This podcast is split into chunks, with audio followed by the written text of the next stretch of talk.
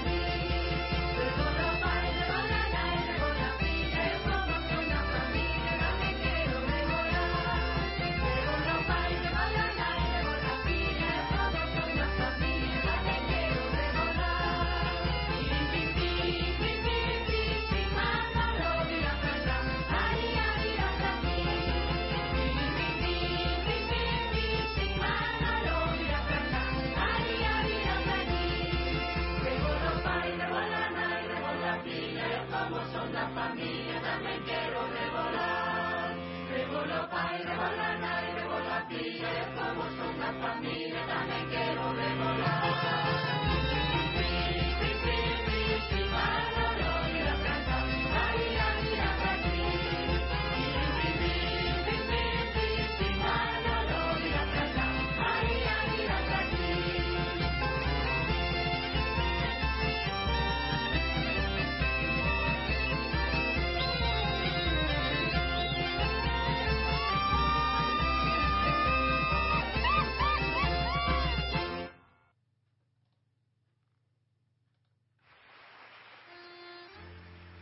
que acabamos de escuchar es el, grupo Malvela, un grupo de mujeres de distintas generaciones. Son de Sanguiñeda, Pontevedra, y están preocupadas por rescatar y no dejar desaparecer los cantos populares de esta zona de Galicia. Por eso rescataron las canciones de la señora Carmen, que en muchos conciertos canta con ellas. Su labor de archivar todo el patrimonio musical y etnográfico merece una especial atención y por ello, a lo largo del programa, iré poniendo diferentes temas de este grupo. A continuación vamos a escuchar un pequeño reportaje sobre el último trabajo que ha hecho Malvela. Y por último, el tema Aymarusiña.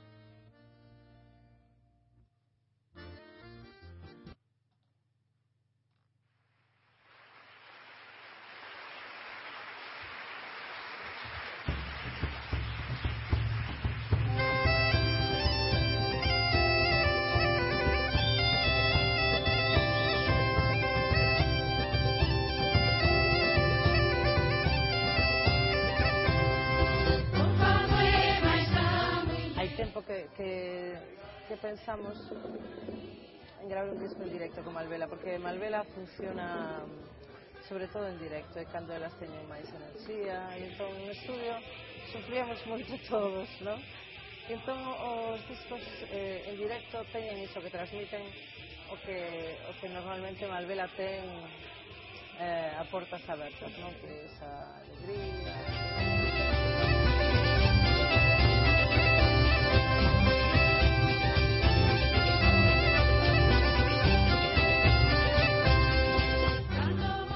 son unhas punkis. Hai xente que pensa que son señoras que fan cancións, cancións tradicionais. Son unhas punkis. Teñen grupis de setenta e pico anos que van polas festas atrás delas. Silvina ten paisanos que veñen desde a montaña luguesa seguindo actuación por actuación. Eleva o home, eh?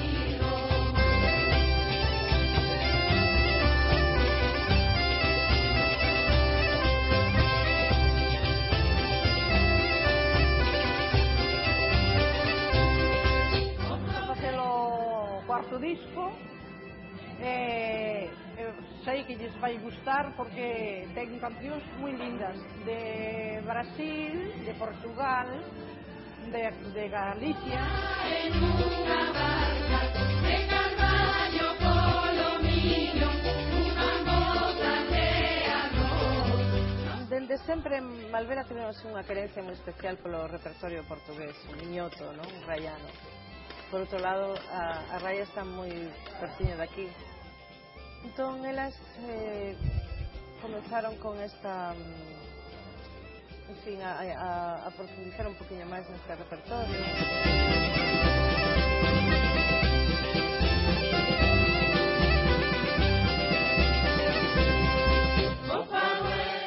Son así, levántanse pola mañán, deixan a casa como unha patena deixan o home como teñen que deixalo, xa che quedei a comida e a divertirse.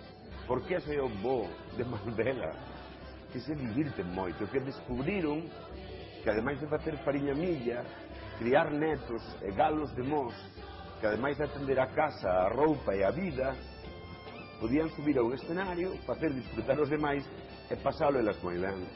E pásano moi ben. Eu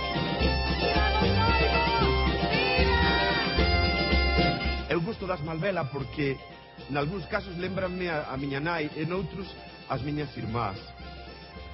Se eu tivese nai, encantaríame que estivese en Malvela. Portugal e máis Galiza. Galiza e máis Portugal.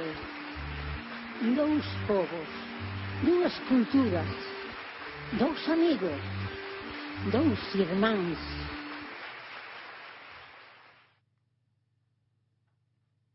Espero que lo habéis, hayáis entendido más o menos. Y ahora vamos con Ay Marusiña.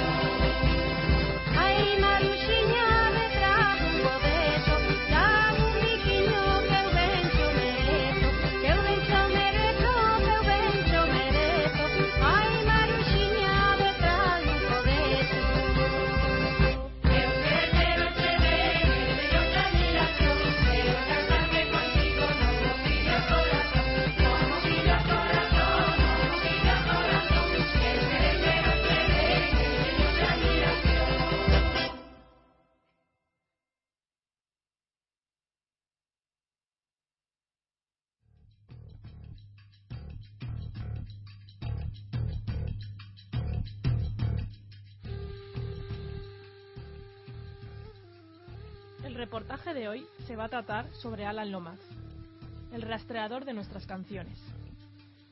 La mujer lleva un sencillo vestido estampado y un sombrero ancho de paja. Gira lentamente sobre su eje, de pie en el centro de la era, mientras canta a la mula que da vueltas a su alrededor. No puede dejar de cantar, porque si lo hiciera, la mula dejaría de girar y la paja quedaría sin trillar. A poca distancia, bajo un almendro y junto a un pozo abandonado, una cortina de tela cubre un rudimentario equipo de grabación. Un americano vestido con pantalones de fieltro, el nudo de la corbata aflojado y algunos botones abiertos en su camisa blanca, suda copiosamente y observa en silencio. El americano, que no deja de tomar notas en su cuaderno, se llama Alan Lomax. Pero esta escena no sucede en Texas, ni en Missouri. Estamos en 1952 y Lomax está en España.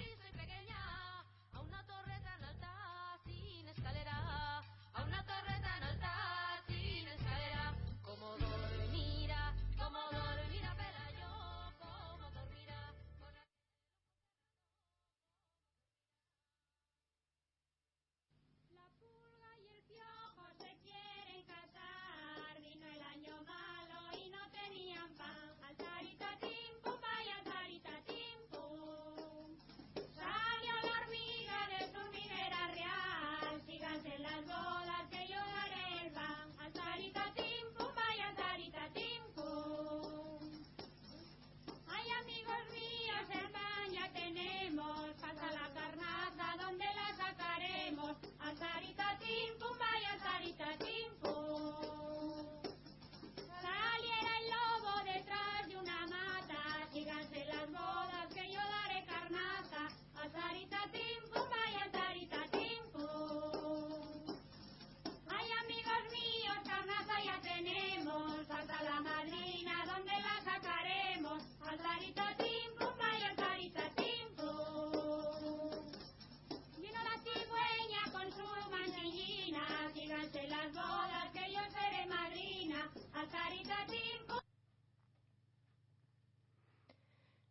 En 1952, el, el, el, folclorista norteamericano Alan Lomax llegó hasta la maragatería a principios de noviembre. Durante estos primeros días realizó distintas grabaciones en los pueblos maragatos de Villalimbre, Santa Catalina de Somoza, Castrillo de los Polvazares y, y Val de San Lorenzo.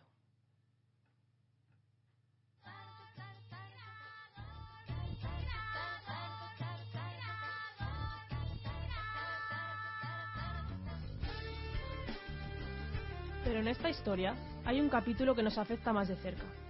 Sus continuos viajes al sur de Estados Unidos, aún agregando en los años 30, y su contacto directo con la pobreza y la marginación acentuaron el compromiso político de Alan Lomas.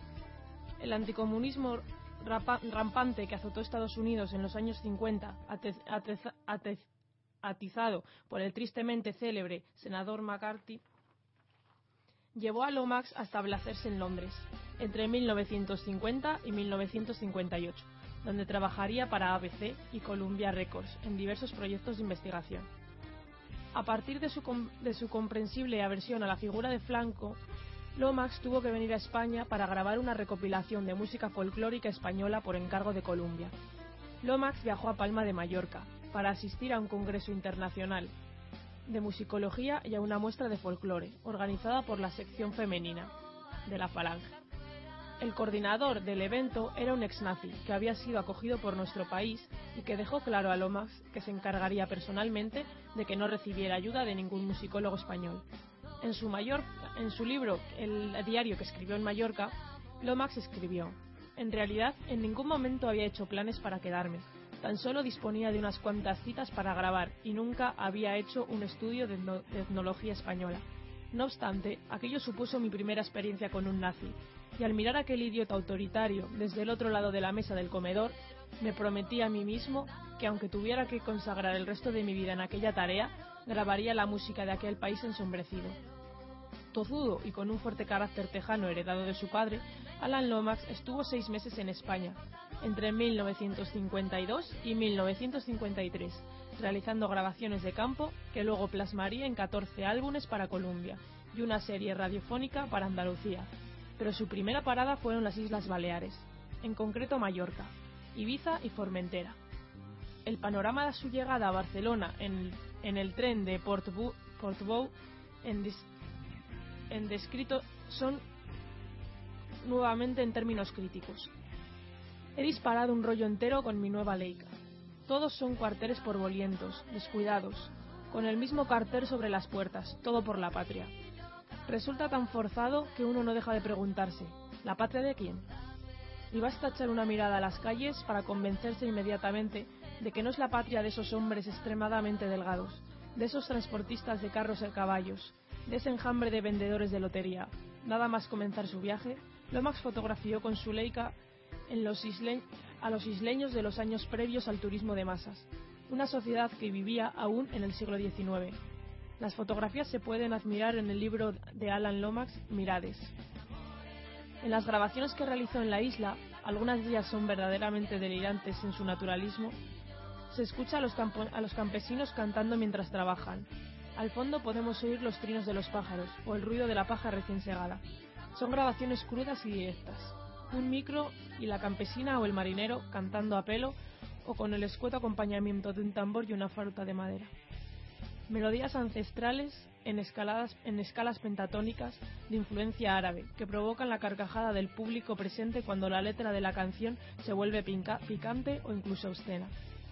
Música popular interpretada en su entorno natural por lavanderas, campesinos y marineros, héroes locales, a veces ni eso, que pasan a la historia gracias al micro y la lente de Lomax. Resulta paradójico y reconfortante que un miembro del imperio cultural más homogeneizador de los últimos siglos sea al mismo tiempo el ideólogo de lo que él llama cultura equity, cuyos principios proponen dar la vuelta a la centralización de la comunicación y otorgar la misma atención a cada una de las culturas de la humanidad.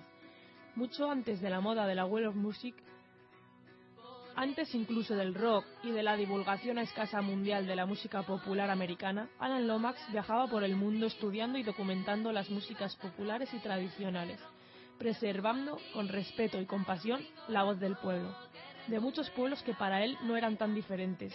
Sus trabajos de antropología musical le llevaron también a estimular el, estudio de la etnografía desde el nuevo y, radical punto de vista con su original teoría de la cantometría un método de análisis musical según el cual podemos establecer relaciones entre distintas sociedades y culturas basándonos en sus patrones de canciones y danzas populares. Alan Lomax se retiró en 1996 y falleció en 2002, pero su trabajo permanece vivo y resplandeciente, tanto en la Tierra como en el espacio. En agosto de 1977, la sonda espacial Voyager 2 partió de Cabo de Cañaveral en un viaje sin retorno que le lleva a traspasar las fronteras del sistema solar. En su interior llevaba un tocadiscos y un disco de vinilo.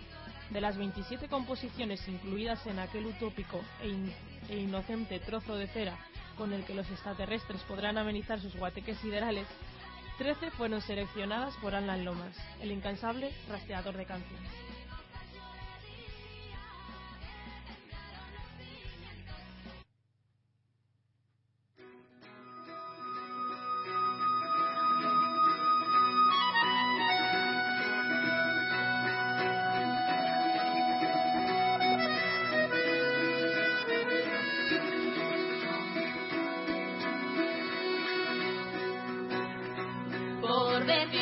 San Roque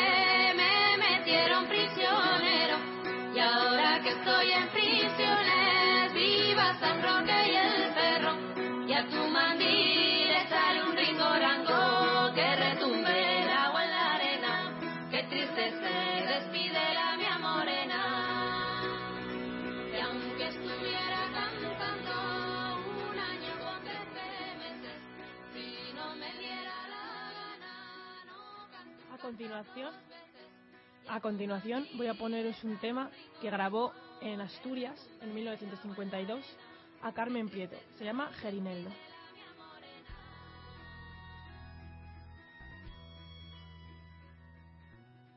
Hay quien tuviera la dicha de ganarlo bien servido, como tuvo Gerineldo, siendo del rey bien querido. Una mañana de junio se levantó Gerineldo a dar agua a sus caballos a las orillas del mar. Mientras los caballos beben, Gerineldo echa un cantar. Y la infanta que le oye pronto le empezó a llamar. Gerineldo, Gerineldo, mi camarero leal. Si fuera rico en hacienda, como eres galán pulido. Dichosa fuera la dama que se casara contigo. Como soy criado vuestro, señora, burláis conmigo. No me burlo, Gerineldo, que de veras te lo digo. Quien te cogiera una noche, tres horas a mi albedrío.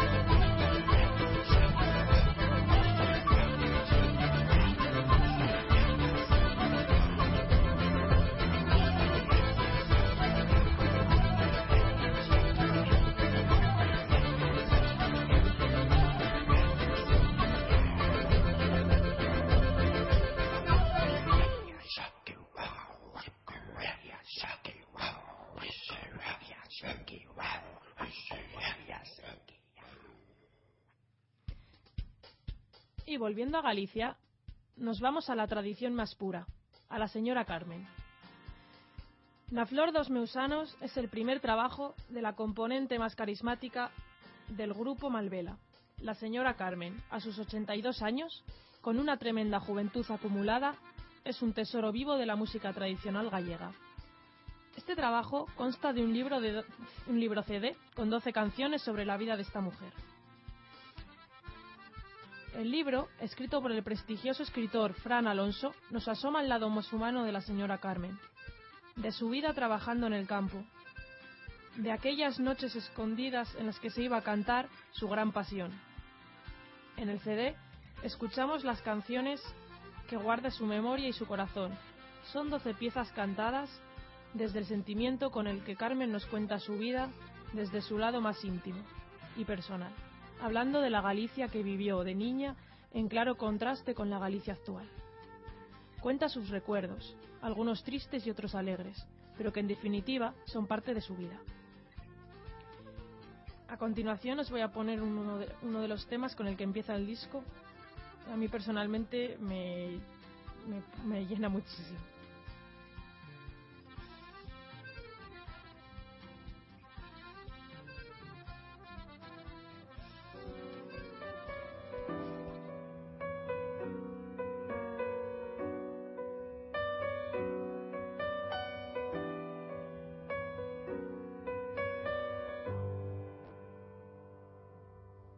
Ai, ela na flor dos meus anos Ai, fun ano sacrificada Ai, sufrín penas, sufrín males.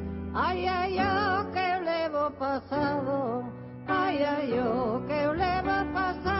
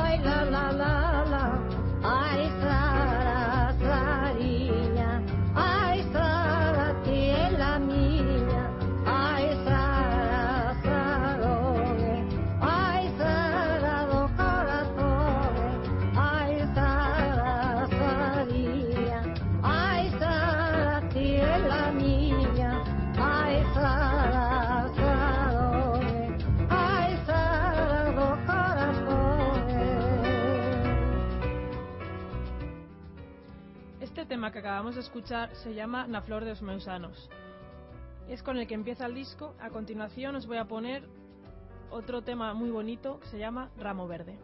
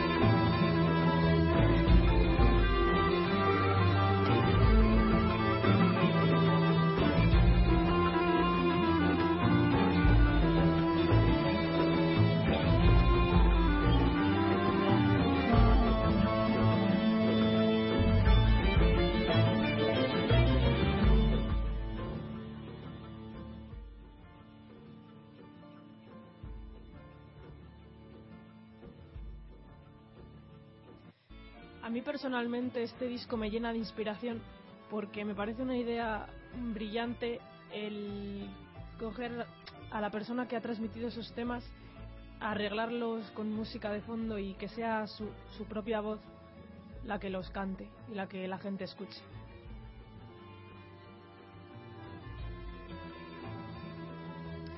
Ya acabamos el programa de hoy, en el cual de alguna manera he, querido- enfocarlo un poco a Galicia, no sé si os habéis dado cuenta. Como música de fondo hemos tenido el nuevo, disco de Keltibet. Recordar que podéis publicar curiosidades y temas de interés en la página de Facebook con las alforjas al hombro y si queréis que trate algún tema en concreto, hacedmelo saber y estaré encantada de hacerlo. Hasta la semana que viene. Acabamos con una canción del grupo Malvela con el que colabora también la señora Carmen.